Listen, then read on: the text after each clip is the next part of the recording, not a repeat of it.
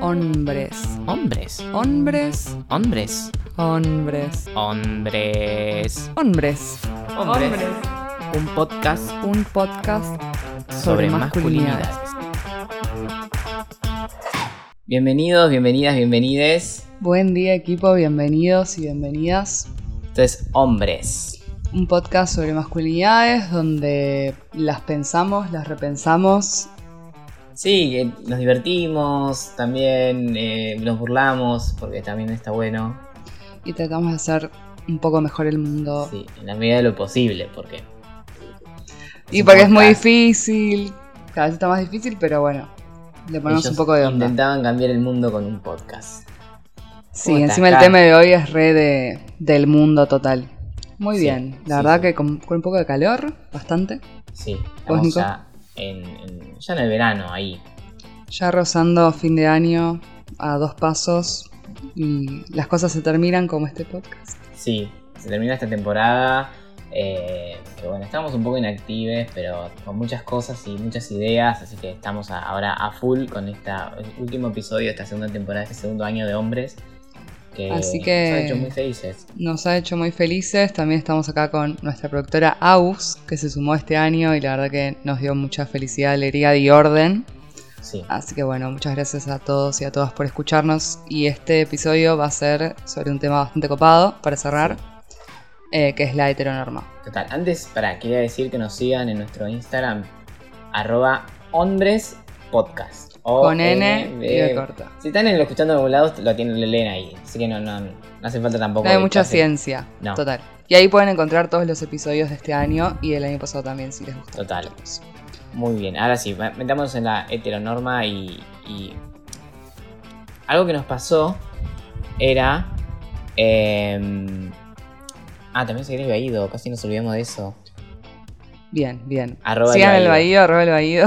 Muchas gracias, parte- Nico. Sí, Eh, volviendo estamos muy al tema. el tema. Sí, Sí, sí, algo que nos pasó era que no había mucho académico. O sea, como que Sí. buscábamos, eh, como siempre, sobre todo vos, que, que, que sos como la que se encarga más de esa parte, eh, no había muchas definiciones, no había mucho... Eh, mucho había mucho, mucho de lo mismo, la verdad, así que tratamos de hacer como un recorte que nos sirva para hablar del tema. Eh, la verdad que es un tema que está tratado por muchos autores y autoras, pero como que la perspectiva viene siendo la misma, que es más teórica y es, es más difícil bajarla a tierra, que es lo que vamos a intentar hacer. Sí, algo que me pasaba a mí es que no había como una definición muchas veces. Era como algo que se estaba dado alrededor de otro tema.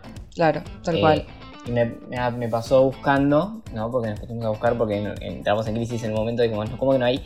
Eh, y que entrabas a un, paper, ponele, que hablaba de una ta, ta, ta, ta, heteronorma y después en todo el paper no aparecía esa palabra. Me pasó eso. Sí. Entonces, lo que dijimos es que a a eso, y además de lo teórico, como siempre hay que bajar la tierra y eh, lo construimos como en, en conjunto con, con- con las personas, digamos, porque está bueno esa construcción colectiva, entonces hay audios de muchos de ustedes, oyentes, que han participado. Sí, yo creo que para empezar está bueno pensar en esto que dice Diana Mafia en una de las conferencias que encontramos, Sí, que es que en realidad cuando hablamos de temas de diversidad, la primera pregunta es como diverso con respecto a qué, porque si tenemos que hablar de que hay algo diverso es porque hay algo que está no- hay una norma por detrás de eso y eso creo que va a guiar como todo lo que hablemos al respecto a futuro. sí. Eh, como que partiendo de que hay algo preestablecido surge este concepto, me parece que es como un conjunto de muchos conceptos, de muchas otras cosas que tienen que ver con el género, con el sexo, con todo lo que es la idea de natural, eh, que es bastante horrible la verdad pero creo que parte de ahí. Entonces, más o menos para definirla como básicamente, teóricamente, podría ser que la, hete- la heterosexualidad, como se le dice, obligatoria, eh, que es ese concepto, o sea, la heteronormatividad, eh, parte de lo natural y dicen que es necesaria para que funcione la sociedad como la conocemos hasta ahora, básicamente. O sea, esa es la definición tan horrible que parte de ahí. Y Una- también... Una con- configuración, digamos, ¿no? Bueno, lo dice el nombre, una norma, una especie de ley implícita, digamos. Sí, sí, tal cual. Y además tiene que ver con esto de que se juntan como muchos temas que ya venimos hablando con respecto a la relación de sexo y género, que si bien a veces tratamos de desvincularla en este tipo de definiciones, sí o sí se juntan y por eso también se le dice cis heteronorma. Sí, total. Eh, y tiene mucho que ver con paradigmas, o sea, esto no sale de la nada, viene de muchas cosas que se construyeron científicamente en estos últimos años, de hecho, eh, y es bastante sorprendente que el concepto como si es remoderno, o sea, surgió tipo en los años 20. Totalmente. Em, si te parece, vamos a ir hablando de, a partir de los audios que nos mandaron. Dale. Eh, porque ustedes también estuvieron participando en estas definiciones y diciéndonos que eran para ustedes la heteronorma. Me parece que es un sistema de muchos mecanismos y de muchas herramientas que tienden a, por un lado, invisibilizar, ningunear o violentar a todo lo que no es heterosexual y por otro lado, a reafirmar todo lo que busca que una persona sea heterosexual, ¿no? yo, yo por lo menos distingo como esas dos grandes ramas, ¿no? Ensalzar como los grandes valores de este mundo a la heteronorma.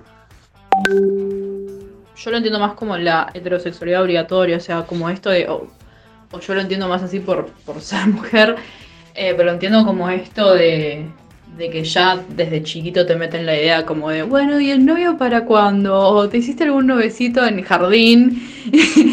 tipo, tengo cuatro años, no sé. Pero es como de todo el tiempo esta idea que se refuerza todo el tiempo de estar con una persona de sexo opuesto, en mi caso con un varón, que, se refuerza por todos lados, no solamente por parte de tu familia, sino también en los medios de comunicación, sobre todo en el consumo cultural, en, en un montón de cosas. Bueno, la verdad que sí, re. Eh, lo que comentaba en el primer audio de que es un sistema, eh, me parece que viene al caso. Y también que la definición misma tiene que tomar la forma de otras cosas que vivís en el día a día, porque si no es muy difícil como, como darle forma, ¿no? A qué es específicamente. Total, porque aparte eh, creo que lo hablamos para, para eso, ¿no? Para poder transitar el día a día, para poder discutirlo, para poder mejorarlo también, ¿no? En medida de lo posible. Pero sí, cuando yo escuché ese audio lo que se me vino a la cabeza es dispositivo de disciplina. Sí. Y con el segundo lo reafirmé.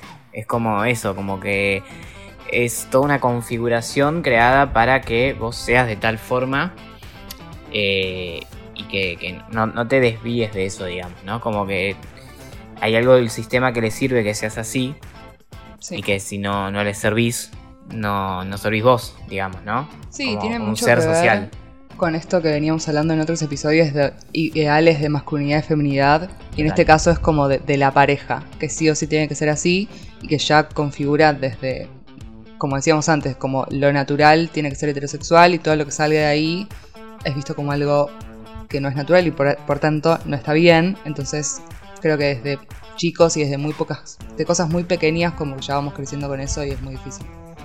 Sí, vamos a hablar de muchas cosas que hablamos en episodios anteriores, desde el inicio para acá, porque esto atraviesa todo, pero es como eso, cuando salís de, lo esperable y de, las, de los mandatos. Sí, y de lo que sea, por supuesto, también, porque es verdad, como comentaba en el segundo audio, que es como a los cuatro años te están preguntando si tenés novio, por ejemplo, en mi caso, mujer, o en tu caso, hombre, si tenés novia como, bueno, pará, realmente tengo cuatro años, o sea, no lo puedo procesar. No, somos Bad y Titi, no me preguntes eso. Total. Pero...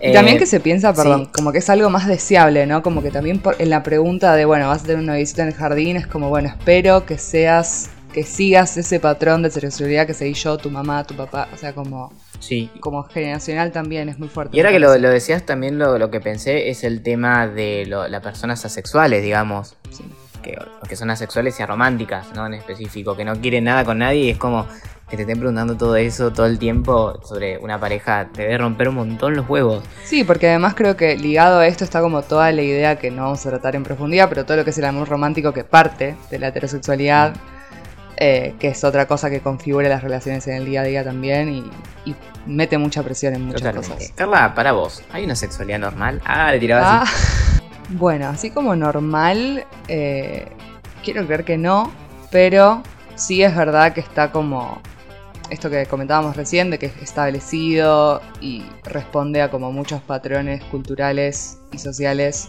que tienden a entenderlo como normalizado y que también es lo que termina oprimiendo a muchas personas.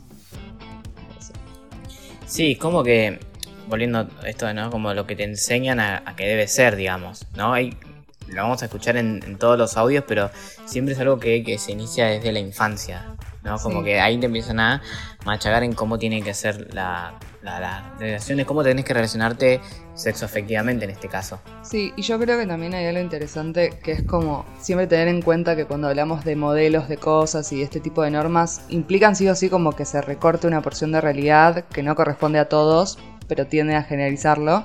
Y yo creo que eso es lo que más molesta eh, a la hora de, de tratar de, de términos como que, se siga eso o no. Porque queda sí o sí afuera mucha gente y eso provoca cosas muy feas como discriminación y demás. Sí. De eso que, que es lo- como el inicio hasta lo que termina siendo esas, los Total. crímenes de odio, digamos. Pero así como algo normal, yo creo que no podríamos decirlo como que sí, pero creo que se busca que sea lo normal. Siempre todo construido, ¿no? En base a eso, como eh, te lo dan como natural y es todo, todo construido, esta idea de varón y mujer y todo, toda la bola, el binarismo, ¿no?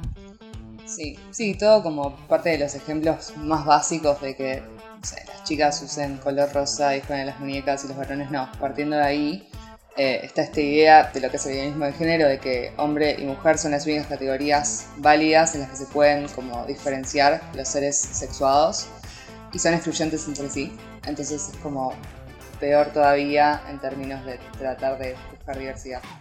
Claro, es como, aparte, eh, eh, naciste con un sexo determinado, tenés que ser ese sexo y te tiene que gustar el sexo opuesto.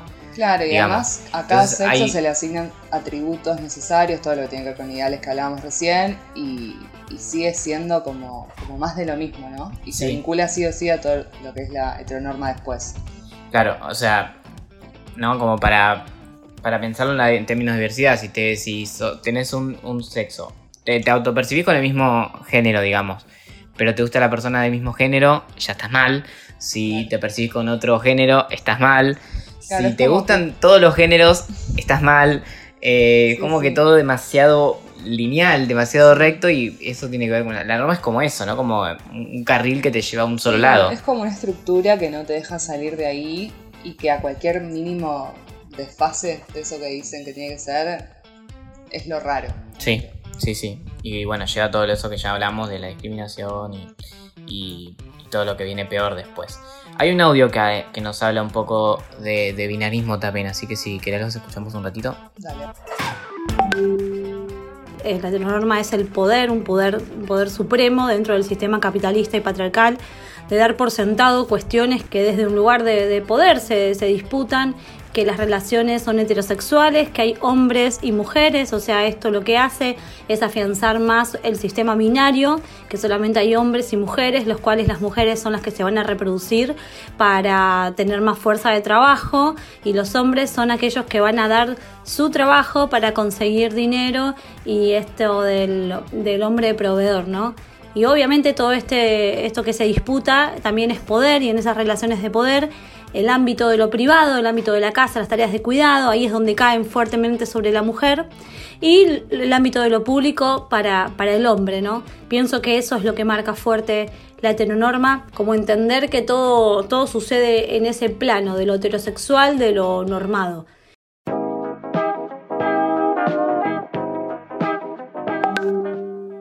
Una situación que me sucedió cuando estaba todavía en primaria, así que yo calculo que tendría 12 años, momento del viaje de egresados, ¿no?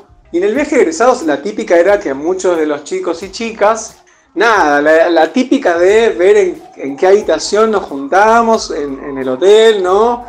Eh, y unos chapaban con otros, y a mí no me pasaba, porque esa era la norma, chicos con chicas, chicas con chicos. Y yo ya era un poco cuestionado por, por tener una masculinidad no hegemónica. Y, me acuerdo que en un momento me puse a pensar por qué yo no era como los demás. ¿Por qué no me podía pasar lo mismo que los demás? ¿Por qué no me podía gustar las mismas cosas que, al- que a mis otros compañeros de, de la primaria? ¿Por qué a mí no me, no me nacía naturalmente el deseo o el gusto por una chica? Después alguien escribió que otros sean lo normal. Yo reivindico también eso.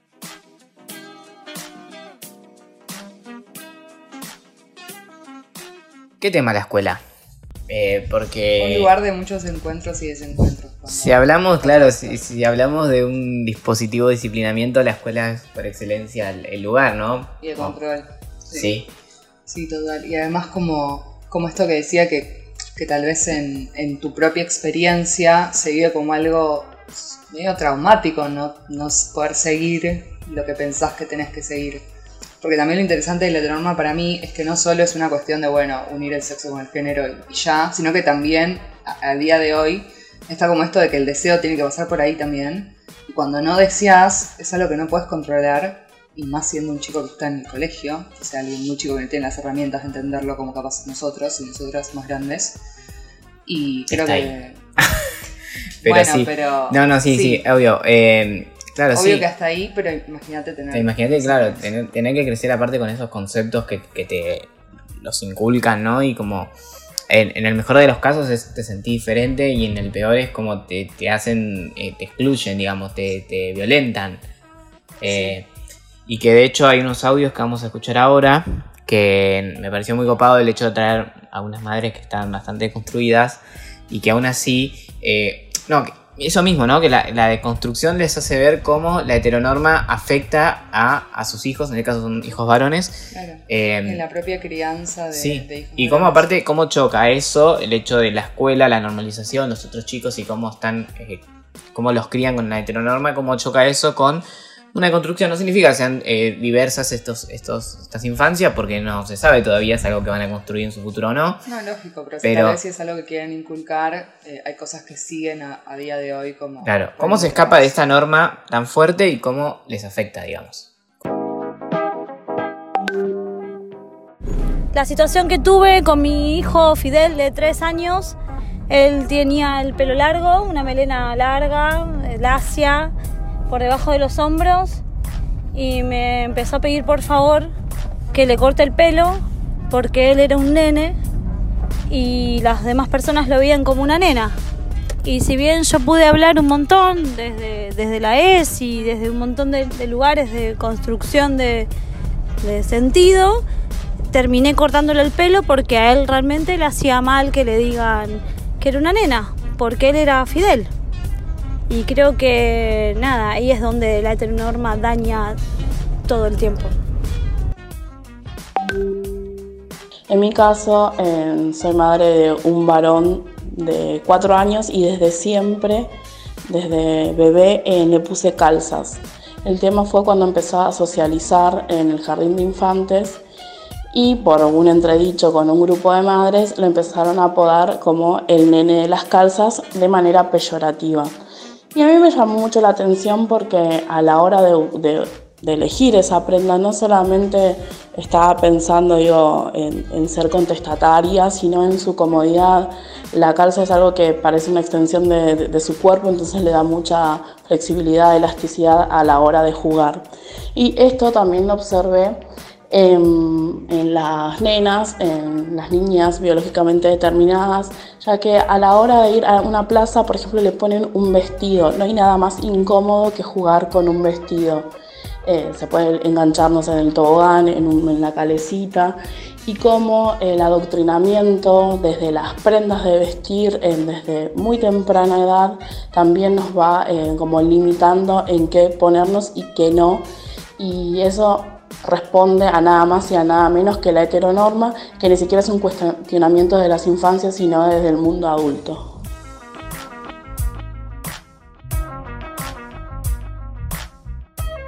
La verdad que me, rompió el corazón las dos, los dos audios, como esto de, las calzas me mató, la verdad que re, o sea, pensándolo como racionalmente, ¿por qué no le podría poner unas calzas a un nene?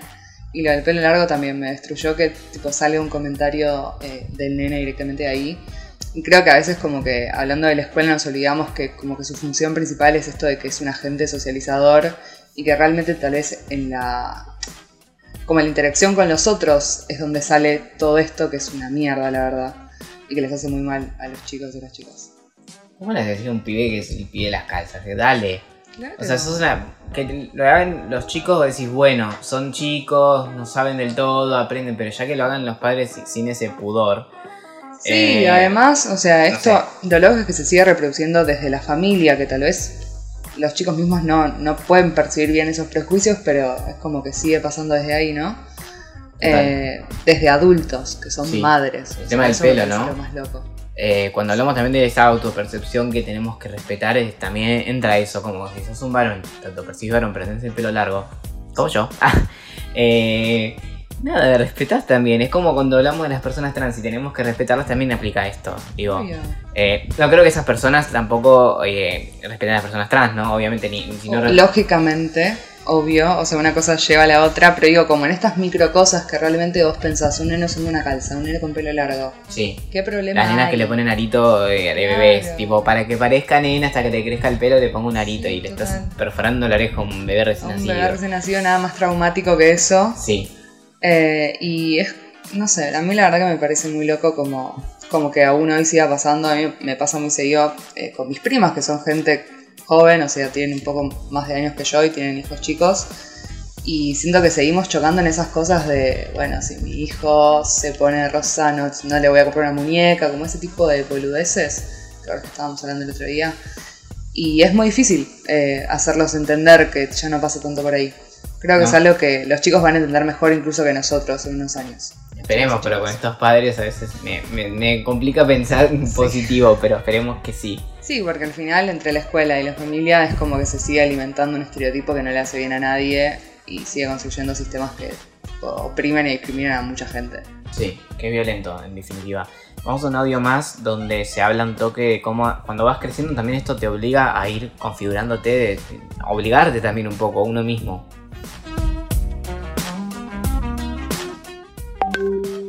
Eh, a mí personalmente sí, fue algo que me afectó. eh, porque era como que yo por lo menos no podía aceptar que era que soy lesbiana. Entonces como que me llevó un montón de trabajo interno en el cual primero como que lo negaba mucho, era como que yo no podía aceptar que podía hacer otra cosa que no sea heterosexual. E incluso pensando que era bisexual, o sea, ese momento en el que quizás aceptaba más que me gustaban las mujeres, de todas formas fingía demencia y la heterosexualidad estaba ahí, ¿entendés? Más allá de que yo llamaba bisexualidad, era como que estaba ahí de todas formas y me servía como para ignorar lo otro y no terminar como de aceptarme, por así decirlo. miles de experiencias. Eh, simplemente desde muy joven, por ser diferente, por tener algo malo según ellos, em, no sé, por jugar con muñecas, me hicieron bullying muchos de mis familiares y amigos, bueno, amigos en aquel entonces no tenía, em, me hicieron menos por caminar de una manera distinta a los hombres. Em, se ríen de vez en cuando de mí por la calle por mi forma de vestir, que yo no visto con, por ejemplo, una remera de fútbol o un short para hacer deportes, sino que me visto de una manera más, ¿cómo? ¿cómo decirlo? Elegante, a la moda, algo así. Cosa que no está muy bien vista en el mundo, en, por ejemplo, en la sociedad de en la que nosotros vivimos no está muy bien visto ya que creen que es algo afeminado. También em, fui echado de bastantes lugares, como por ejemplo de piletas donde estábamos con todos mis primos. Fui visto muy mal en reuniones familiares. También fui señalado con el dedo diciéndome insultos. eh, eso es por parte de gente de mi familia y directamente por amigos o por compañeros de la escuela y por gente que está en la calle simplemente pasan por ahí y me gritan maricón. Bueno, em, sí, creo que es algo que nos ha pasado a todas las personas de la comunidad LGTBI más. De fingir demencia. A mí, en mi caso, eh, yo hasta ya me la, me la creí yo. Como ni siquiera que me lo negué. Ya llega un punto de, negué. de- A un punto de negación tal es que ni siquiera me, me cuestioné si podía llegar. Hasta que pasó, hasta que era demasiado evidente. Y decís, Para "Che, mí mismo. Para mí mismo, era como. Por eso digo que todos se dan cuenta menos yo. Eh, Eh, para mí un poco lo loco que saco de estos audios y de los anteriores es que todo lo que es la norma no tiene necesariamente que ver siempre con la pareja, sino con, con cómo te, te mostrás ante el mundo y cómo te Sí. exponen los demás Con la ante sus construcción de identidad. ojos. Entonces ni siquiera pasa ya por ser o no heterosexual, me parece. Es como todo lo que viene englobado, que venimos hablando de- desde las infancias, de- en la adultez, adolescencia y demás. Y como Claro. todas prácticas que siguen reforzando un mismo estereotipo, eh, que en realidad es demasiado fuerte para sacarlo de, de la idea de que es mayoría. Y, Sí. y la verdad que es, eso es como lo que, está, lo que venía sintiendo de todo esto y también como estas cosas de que incomoda que uno sea se aleje un poco de esa norma y que es como que se incomoda, bueno, lo, tengo que tapar y todo lo que es lo otro me está rompiendo las pelotas porque yo soy lo normal, entonces no tiene que existir. Y creo que parte como un poco de eso lo que venimos escuchando, ¿no? Puede ser una persona que sea totalmente heterosexual y que en un punto de su vida salga de esa norma y ya, ya lo violentan por eso, o sea, ya desde ese inicio y cuando sos eh, parte de la disidencia, que por eso también es una palabra, disidencia o diversidad, eh, ¿no? Esos desviados, eh, porque la verdad que cuando uno sale de la norma es un, es un desviado y esto está muy mal para la sociedad. Eh, Sí, eso es lo peor, ¿viste? O sea, totalmente la otredad de lo que sería como la norma. Hay unas cosas interesantes teóricamente que, que encontramos con Nico, que se hablan como de prácticas de otredad, que tal vez son estas cosas que decimos que se desvían un poco de lo preestablecido, y prácticas de control heteronormativo, que son como las micro, micro comentarios o micro escenarios o micro cosas que te quieren devolver como al camino de la heteronorma, ¿no? Sí. Eh, tal vez esto, por ejemplo, hablando de relaciones, que bueno, soy bisexual, entonces por lo menos a mí misma me permito dudar de si realmente me gusta una mina o me gusta un chabón. Eh, y pasan por nosotros, pero también pasan por uno mismo, porque cuando hablamos de normas y estereotipos siempre los terminamos internalizando, me parece. Eh, entonces, no. Sí, las personas de la diversidad, a, a raíz de toda esa violencia que, que- que sufrimos por, por escaparnos de la cis heteronorma, terminamos eh, ¿no? estando todo el tiempo en alerta, ¿no? con el miedo de que, qué nos puede pasar, eh, qué, qué violencia podemos sufrir mañana o ahora cuando salga a la calle. Y a raíz de eso hay un audio que vamos a escuchar ahora que eh, inaugura un, un concepto eh, que es la alarma heterosexual. ¿Qué es la heteronorma para mí? Lo puedo plasmar en tres simples y claros ejemplos. La alarma heteronormal o heteronorma se me activa cuando quiero darle la mano a mi compañero en la calle o quiero mostrarme cariñoso y darle un beso. Comienza a sonar esa bocina en mi cabeza que resuena también en mi corazón, porque sé que si hago lo que siento, alguien me puede gritar o hasta animarse a pegarme y, por qué no, matarme a golpes. Un clásico. También la alarma de la heteronorma se me prende cuando quiero expresar sentimientos a algún amigo nuevo que es Paqui Aliade sin que piense que quiero llevarme una parte de su cuerpo a mi boca. ¿Por qué lo hacen tan difícil? Un te quiero no te vuelve puto, te juro. Y por último, la alarma de la heteronorma me avisa que si sos disidente en época de mundial y te gusta mirar los partidos alentando al seleccionado de tu país, vas a recibir miradas y preguntas extrañas como, mira qué loco, ¿te gusta el fútbol? Yo pensé que no. Y claro, porque ser puto te excluye del fútbol, porque es apto solo para machitos únicamente. Así que, entonces, para resumir, la heteronorma es aquello que para nosotros, las disidencias, nos oprime el deseo, nos cancela sentimientos y nos excluye constantemente. Nos quita la posibilidad de ser. Pareció muy lindo que el concepto de alarma heteronormal que Sí. se le prende como una lamparita cada vez que quiere hacer algo, eh, creo que es una muy buena metáfora de todo lo que venimos hablando. Sí, eh, vamos a mandar un saludo a este oyente, eh, Jesus, que lo escribió en forma de poema, o sea, es, hermoso, Sí, eh, verdad sí, es muy gracias. triste, o sea, es hermoso que, que haya escrito todo, pero es muy triste pensar que estamos configurados así. Esto surgió aparte, este tema y, y este, esto que escribió a raíz de una charla entre eh, amigos, todos de las disidencias y, y de las violencias que, que- y de las alertas que tenemos que tener. Como hablando de cómo nos tenemos que cuidar, salió esto y, y me pareció que estaba, que está muy bueno eh, Sí. el hecho de.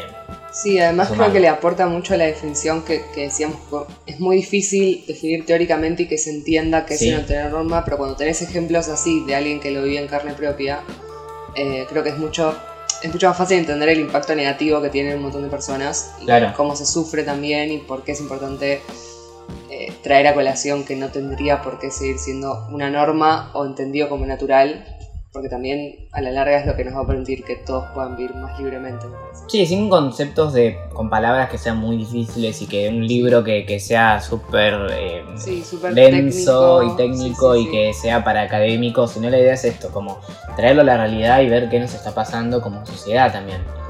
Eh, así que nada, Sí, cómo nos afecta Sí. de a poquito a todos.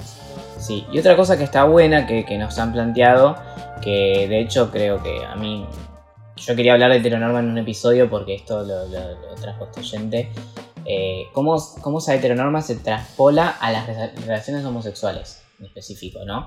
Eh, cómo esos roles, ese, ese binarismo, cómo termina pasándose Sí. a una relación homosexual. Bueno, si nos ponemos a pensar en heteronorma, la podemos pensar como una configuración tanto social, política y económica. Y se da un montón en, en las parejas eh, homosexuales o lesbianas, en términos de que una, una de las dos partes siempre tiene que constantemente representar a uno de los dos géneros eh, binarios. Y un montón de veces es, está el cuestionamiento que parece re antiguo, pero existe esto de quién es el hombre y quién es la mujer. Y por lo general, eh, a la persona que ejerce sexualmente la pasividad se la asocia a estos comportamientos femeninos o ocupar el rol de la mujer.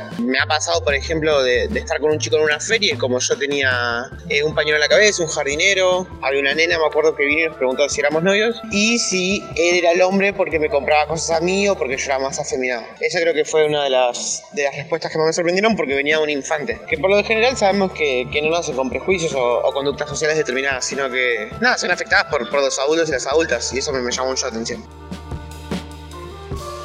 ¿Qué pregunta esa? ¿Quién es el hombre y quién es la.? O sea, no, somos dos varones, no, somos dos mujeres. O sea, la- no, no es la idea que haya un hombre y una mujer. Ya de por sí está muy mal planteado todo. Sí, obvio que es desde la inocencia de alguien Sí. que no entiende, pero a la vez es Hay como, bueno, como. que lo hacen, Carla, es un obviamente, montón. obvio. O sea, no me sorprende un chico y le creo más la inocencia. La verdad que si le pregunto a un adulto, me destroza la psiquis. Pero creo que partiendo de ahí podemos como hablar de muchas cosas que venimos hablando, de que todos los estereotipos parten desde la socialización y se van extendiendo y nos afectan en muchos ámbitos. O sea, Sí, y ojo que no es que porque seas la disidencia ya no lo pensás. No. No, por eso, al Eh, contrario, o sea, cómo siguen sí. afectando aún eh, tratando de escapar de lo, lo mismo que te oprime, digamos. Sí, sí, total. Vos abrís Grinder y ves cómo están los que piden masculinos, ¿no? Como no me gustan las plumas, no me gustan afeminados, no sé qué, yo quiero un macho. eh, que obviamente generalmente cuando se pide eso es un activo, un- uno que cumpla el rol de activo. eh, y cómo se pide al contrario, ¿no? Como un pas- el pasivo tiene que ser afeminado, tiene que ser, eh, ¿no? Es, es un montón. Sí, Es un montón de cosas que también perpetuamos nosotros mismos de las disidencias. Sí, y capaz no lo entendés en esa lógica, eh, porque digo, seguís saliéndote de la norma y no lo entendés en esa lógica, pero sigue siendo un poco de lo mismo, porque en realidad es seguir reforzando estereotipos que ya existen con otro género. Sí. ¿Y qué pasa también en, la- en las relaciones heterosexuales también? Me pregunto, ¿no? Como eh, también se perpetúa un montón eso. ¿Cómo tiene que ser el varón? ¿Tiene que ser macho? No sé qué, bla. Es como, Sí, también como todo lo que venimos hablando de todas las presiones que sienten los varones en parejas heterosexuales de ser el sostén, por ejemplo, de una familia, ser quien paga más, ser quien gana más, sí. ser quien tiene más responsabilidades y obligaciones. Y yo creo que tanto a varones y a mujeres eso les pesa a la hora de relacionarse con incluso el otro sexo también, Sí. eh, en términos binarios, ¿no? Sí, algo que venimos diciendo todos los episodios, que es esta masculinidad hegemónica que, que hemos construido como sociedad, eh, nos afecta a todos, a todos, todas y todos. Es como, como que va desde, desde nosotros hasta nuestros abuelos, hasta los niños, hasta las niñas, es como todo, todo es eh, salpicado, digamos. Sí, creo que todo pasa por el mismo filtro eh, de, de como una de normas sociales que son muy fuertes y tenemos muy eh, metidas adentro, crecimos con eso y seguimos viviendo en eso, por más de que haya un montón de cosas para seguir pensando. Eh, pero creo que también desde el diálogo es algo que podemos construir y creo que es algo que queremos hacer desde acá, que quisimos Sí. hacer estos, estos tiempos. Eh, y ojalá todo esto sirva como una mini caja de herramientas para que se hablen más de los temas Sí. y que las que, cosas puedan cambiar. que no necesitemos más esa bendita credencial de hombre, por favor, no lo dijimos en el episodio. Pero sí. Basta, basta esa credencial de hombre eh, empecemos a, a, ser más diversos todos, todos y todos. Es, creo que es lo que, lo que va, ¿no? Es como transitar la vida más relajado. Sí, también, no solo con uno mismo, o sea, pero creo que es más fácil aplicarlo con los demás. Sí. Pero a veces nos olvidamos de, de cómo nos sentimos nosotros y nosotras mismos. Total. Entonces, eh, partir del diálogo con uno es partir del diálogo con los demás y desde ahí creo que se pueden cambiar muchas cosas y de hecho esto nos realimenta a nosotros también. O sea, salieron muchos temas de conversaciones nuestras.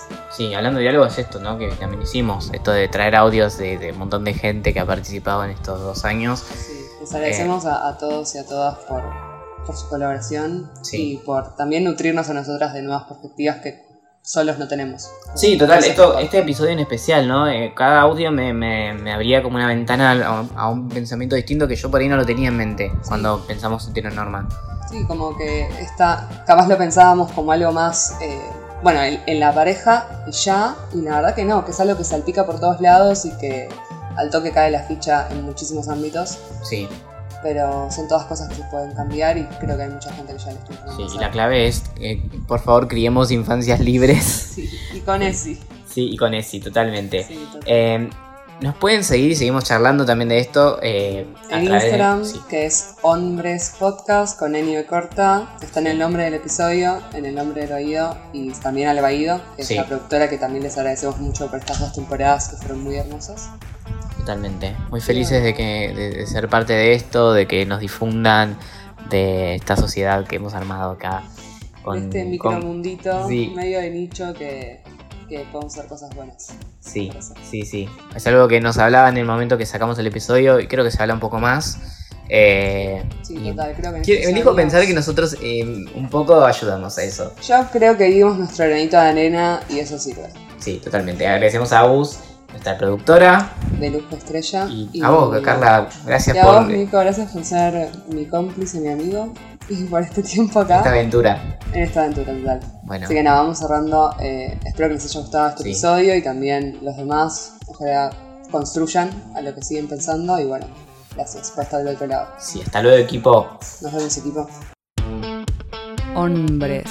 Hombres. Hombres. Hombres. Hombres. Hombres. Hombres. Hombres. Un podcast. Un podcast sobre, sobre masculinidades. Seguinos en Twitter, Instagram y Facebook como arroba elbaído. Seguinos en Twitter, Instagram, Facebook como arroba el baído. Hacen artística o, o, o, Dale, seguinos.